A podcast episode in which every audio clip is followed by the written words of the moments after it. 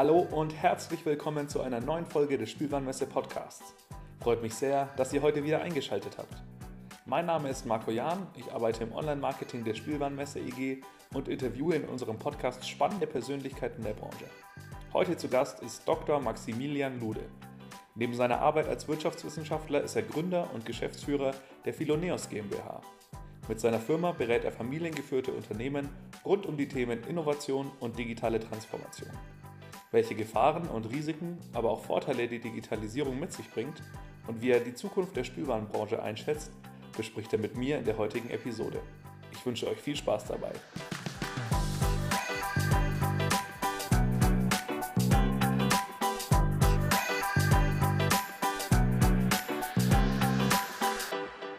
Max, hallo und herzlich willkommen zum Spielwarenliste Podcast. Hallo Marco. Wie geht's dir?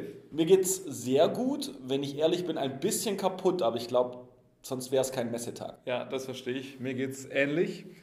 Wir haben heute eine besondere Episode. Wir nehmen live auf der Spielwarenmesse auf und passend dazu hattest du gerade auch einen Vortrag im Toy Business Forum. Lief der denn gut? Bist du zufrieden? Ich bin sehr zufrieden. Es waren sehr viele Leute da. Es gab ähm, sehr viele interessierte Fragen danach und ja. ganz viele haben ihr Handy gezückt und hier und da mal ein Foto gemacht. Doch perfekt eigentlich, so wünscht man sich's.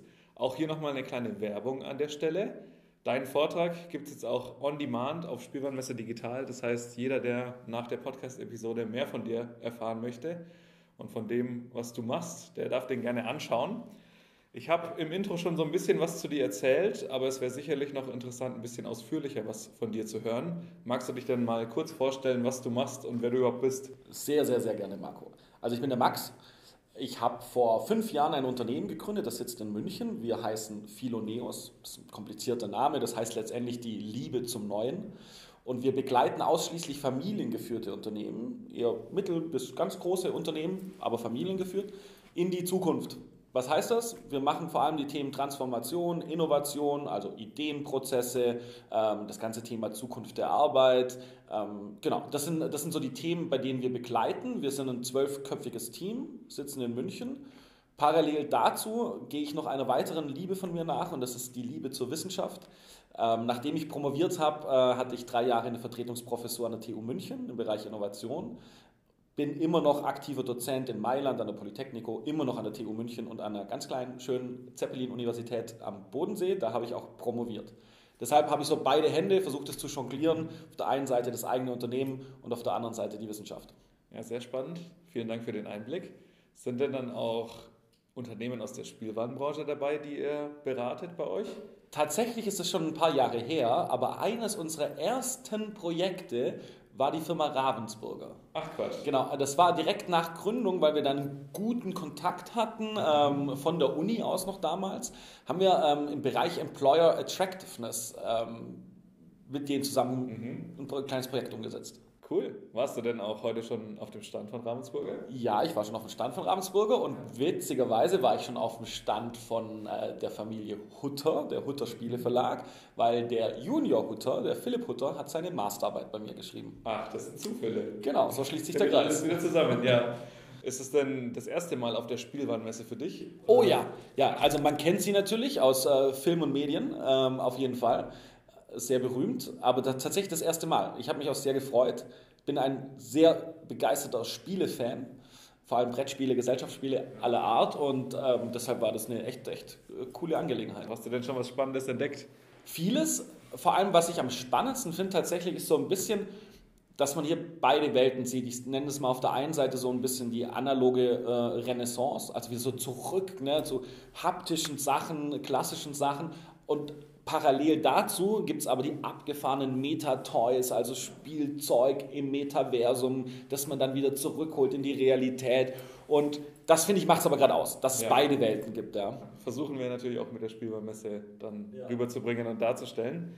Jetzt gehen wir mal ein bisschen näher auf deine Themenbereiche ein. Du meintest schon, ihr beratet Unternehmen, sicherlich auch in hinsichtlich Produktivität im alltäglichen Arbeitsbereich.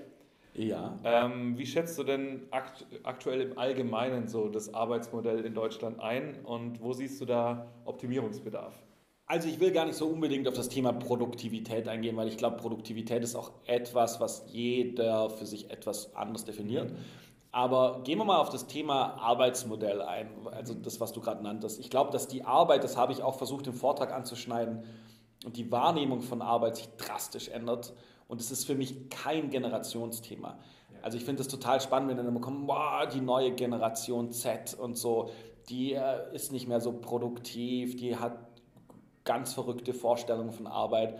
Das sehe ich gar nicht so. Die schiebt nur Themen an, ähm, drückt vielleicht ein bisschen auf die unangenehmen Themen, aber ich denke mir dann auch so, keine Ahnung, wenn ich 46-jähriger Buchhalter bin, will ich auch Homeoffice machen. Warum sollte das nur die Generation Z machen? Ja? Ähm, oder flexibel arbeiten oder, oder zusätzliche Benefits haben etc. Also ich bin großer Fan von der Generation Z. Ähm, ich finde nur, sie tickt halt ein bisschen anders und das kann man auf vielerlei Hinsicht erklären, warum das so ist.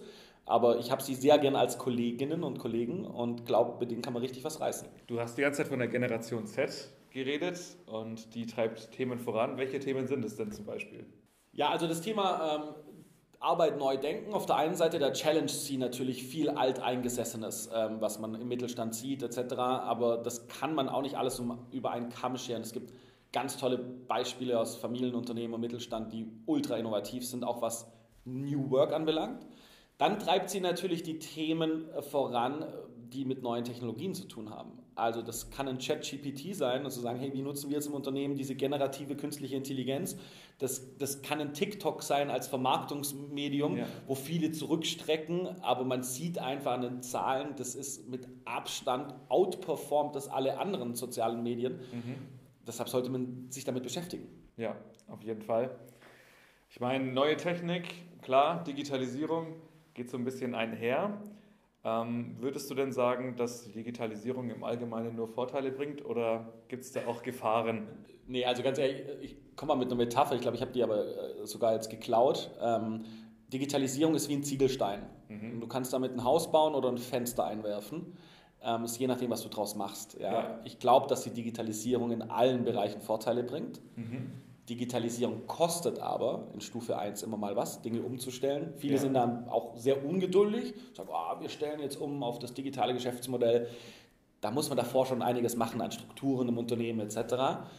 Aber das alles mal ausgeklammert, äh, um deine Frage wirklich zu beantworten. Ich glaube, ja, Digitalisierung hat Vorteile und mhm. ausschließlich fast nur Vorteile, wenn man sich traut, das auch wirklich mutig anzugehen. Ja, sicherlich auch ein Tipp für alle in der Spielwarenbranche mutig sein und sich trauen. Ja, und das heißt ja nicht, nur weil ich jetzt Digitalisierung mache, dass ich keine physischen Produkte mehr habe. Um Gottes Willen. Ja. Das ist das gleiche Thema wie mit dem Metaversum. Nein, wir werden nicht alle Metaversum leben in zehn Jahren. Es ist ja. einfach eine Weiterentwicklung des Internets, ja, und man kann jetzt noch mehr machen, man kann das betreten, aber wir wollen trotzdem, Marco, du und ich, wir wollen trotzdem in eine Bar gehen, physisch noch Auf und uns Fall. austauschen.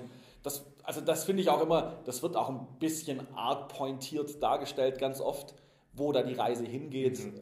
Da muss man mal die Kirche im Dorf lassen. Ist ja sicherlich auch, oder hat zumindest auch mit den Strukturen im Unternehmen zu tun. Also sicherlich nicht nur das Produkt, was am Ende dann verkauft wird, sondern auch im Unternehmen selbst, da dann die Produktivität zum Beispiel zu steigern mit der Digitalisierung. Ganz klar. Jetzt sind wir gerade schon in der Spielwarenbranche angekommen und ich finde so Digitalisierung, da schwingt natürlich auch immer so ein bisschen Innovation mit. Und da ist jetzt natürlich die Frage, gerade bei Brettspielen, aber natürlich auch bei digitalen Spielen, kann man denn Spielzeug immer weiter neu erfinden sozusagen oder weiter die Innovation vorantreiben oder kommt man da irgendwann ans Ende, weil es gab schon mal alles? Schöne Frage. Es gab auch schon mal alles. Ich, das, die Frage, muss Innovation eigentlich immer neu sein? Ne? Das ist schon mal eine grundsätzliche, vielleicht ein bisschen philosophisch angehauchte Frage oder ist Innovation nicht, dass ich letztendlich Veränderungen in meiner Umwelt verstehe und daraufhin mein Produkt auch anpasse?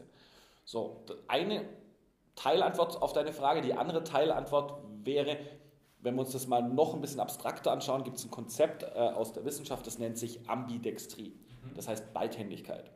So, das sagt letztendlich, dass Unternehmen mit beiden Händen agieren müssen und die eine Hand ist die sogenannte Exploitation, also das ist die ständige Weiterentwicklung des Kerngeschäfts. Und da Antwort auf deine Frage, glaube ich, ja, inkrementelle Innovation, das machen Unternehmen, deshalb ist der deutsche Mittelstand der deutsche Mittelstand. Deshalb diese ganze Tradition, die wir hier haben, die funktioniert ja nur, weil wir immer innovativ waren, uns immer weiterentwickelt haben. Deshalb glaube ich, nein, da gibt es keine Grenze. Wir müssen immer mit schlauen Köpfen an neuen Ideen arbeiten und unsere Produkte immer weiterentwickeln. So, jetzt kommt aber die zweite Hand noch ins Spiel und die nennt sich Exploration. Und das ist wirklich mal komplett neue Geschäftsmodelle sich anzuschauen. Ja? Also Nintendo hat mit Spielkarten angefangen und irgendwann sind sie in die Gaming-Industrie gegangen. So, ja? Also das ist dann schon spannend zu sagen, da kann man auch Dinge ausprobieren und wieder verwerfen. Ja? Und diese Balance hinzubekommen aus Exploitation und Exploration ist für mich so die Champions League des Unternehmertums. Also das hinzubekommen. Hast du denn da irgendwelche Tipps für die Unternehmen, wie man das angehen kann? Ja, also ich glaube, es kommt, ist total unternehmensspezifisch. Was hat ganz viel mit der Kultur zu tun? Also erstmal zu verstehen, woher komme ich? So, man muss nicht das nächste Spotify werden. Niemand muss das werden, ja? ja. Sondern man muss überlegen, wie passt es zu meiner Kultur. Und dann hat es ganz viel mit Ausprobieren zu tun. Also letztendlich so ein bisschen Mut zur Imperfektion. Wir haben so im deutschen Sprachraum eher so die Tendenz, im stillen Kämmerchen Produkte zu entwickeln, bis sie total perfekt sind und dann gehen wir an den Markt. Und dann merken wir, oh ja, nö, wir lösen gar kein Problem damit oder da gibt es gar keinen Bedarf dafür. Und ich glaube, so ein bisschen imperfekte Produkte, die noch nicht fertig sind, zu testen, mit Kunden zu sprechen, mit Zulieferern zu sprechen, das wäre jetzt mal so ein Tipp. Werden wir auf jeden Fall wieder bei dem Punkt einfach mal trauen und ausprobieren. Ja, vielleicht wird es ja gut. Eine Frage, die wir unseren Gästen gerne zum ja. Ende immer stellen, ist nochmal so ein bisschen auf die Zukunft der Spielwaren ausgerichtet, wie aber deine Meinung dann ist. Wie denkst du, wird sich die Spielwarenbranche weiterentwickeln? Wir hatten es ja gerade schon mit der Digitalisierung, dass da weiter Produkte entwickelt werden, gerade im Metaverse, mit VR. Aber man hat natürlich auch trotzdem, das sieht man auch hier auf der Messe, weiterhin das Haptische. Kann das koexistieren oder wird es sich eher in die Richtung Digitalisierung entwickeln? Wie ist da deine Meinung? Spannende Frage. Ähm, ich glaube, aber ich habe eine starke Meinung dazu, es wird koexistieren. In vielen Bereichen, nicht nur in der Spielwarenindustrie, wird es digitale Produkte geben, die aber auch im Zusammenhang mit traditionellen physischen Produkten funktionieren. Die standalone funktionieren, die vielleicht sogar hybrid funktionieren. Wir sind, es gibt einen Begriff des Homo Ludens, das passt ganz gut zu meinem Nachnamen, ähm, das heißt der spielende Mensch. Wir sind Spieler, wir werden immer spielen, äh, egal welchen Alters. Ich glaube, dass sich die Spielwarenindustrie doch stark verändern wird, weil wir einfach sehen, dass die Population immer älter wird. Wir sehen, ja. dass auch immer weniger nachkommen. Ne? Also wir sehen, dass äh, laut aktuellen Studien ist es, glaube ich, so 2040, 2050 der Fall, dass es mehr Todesfälle gibt als mhm. Geburten in der Welt. Das gab es noch nie. Also man spricht dann von, dass Death outperforms Birth. Und das hatten wir noch nie. Das heißt, die Population geht zurück. Und wenn man dann so Industriereports liest aus der Spielwarenindustrie, dann sieht man immer, ah, wir haben so eine Bright Future ahead, weil ähm, unsere Industrie ist abhängig von den Babys und wir sehen, es gibt immer Babys. Und das, das finde ich so ein bisschen äh, zu kurz gedacht. Ja. So. Deshalb denke ich, da muss man sich schon umstellen. Und dann haben wir natürlich Trends, das muss ich euch nicht erzählen und niemand von den Zuhörern erzählen, wie natürlich Sustainability, das ganze Thema Circular Economy, Subscription-Based Toys. Also ich glaube, da kann man viel machen, ne? Ja, definitiv. Also super spannend. Ich glaube, wahnsinnig, eine Industrie mit wahnsinnig Kreativitätspotenzial. Natürlich kann man es auch überdehnen und sagen, boah, jetzt machen wir zu viel gleichzeitig. Es muss die Organisation immer vertragen und man muss sich immer schauen, wo ist der Market Fit, gibt es den Bedarf schon, sind wir vielleicht zu früh am Markt äh, und so weiter. Da bleibt auf jeden Fall spannend, wie sich die Branche entwickelt. Ich denke, da wird auf jeden Fall noch viel passieren. Das war es tatsächlich schon. Wir sind jetzt am Ende von unserem Podcast angekommen. Das war kurz und schmerzlos. Ja, ich kann auf jeden Fall nur vielen lieben Dank sagen, dass du dir die Zeit genommen hast. Ich habe zu danken. Mir persönlich hat es sehr viel Spaß gemacht. Ich hoffe, dir auch. Mir auch. Und dann auch hier gerne nochmal der Hinweis: Spielwarenmesse Digital, dein Vortrag on demand zur Verfügung. Gerne reinschauen. Der war, war sehr, sehr schön und äh, habe bis jetzt auch nur Positives gehört. Und ansonsten, ja, war es das von der heutigen Episode. Freut mich, dass ihr wie immer eingeschaltet habt und ja, seid auch gerne bei der nächsten Episode dabei.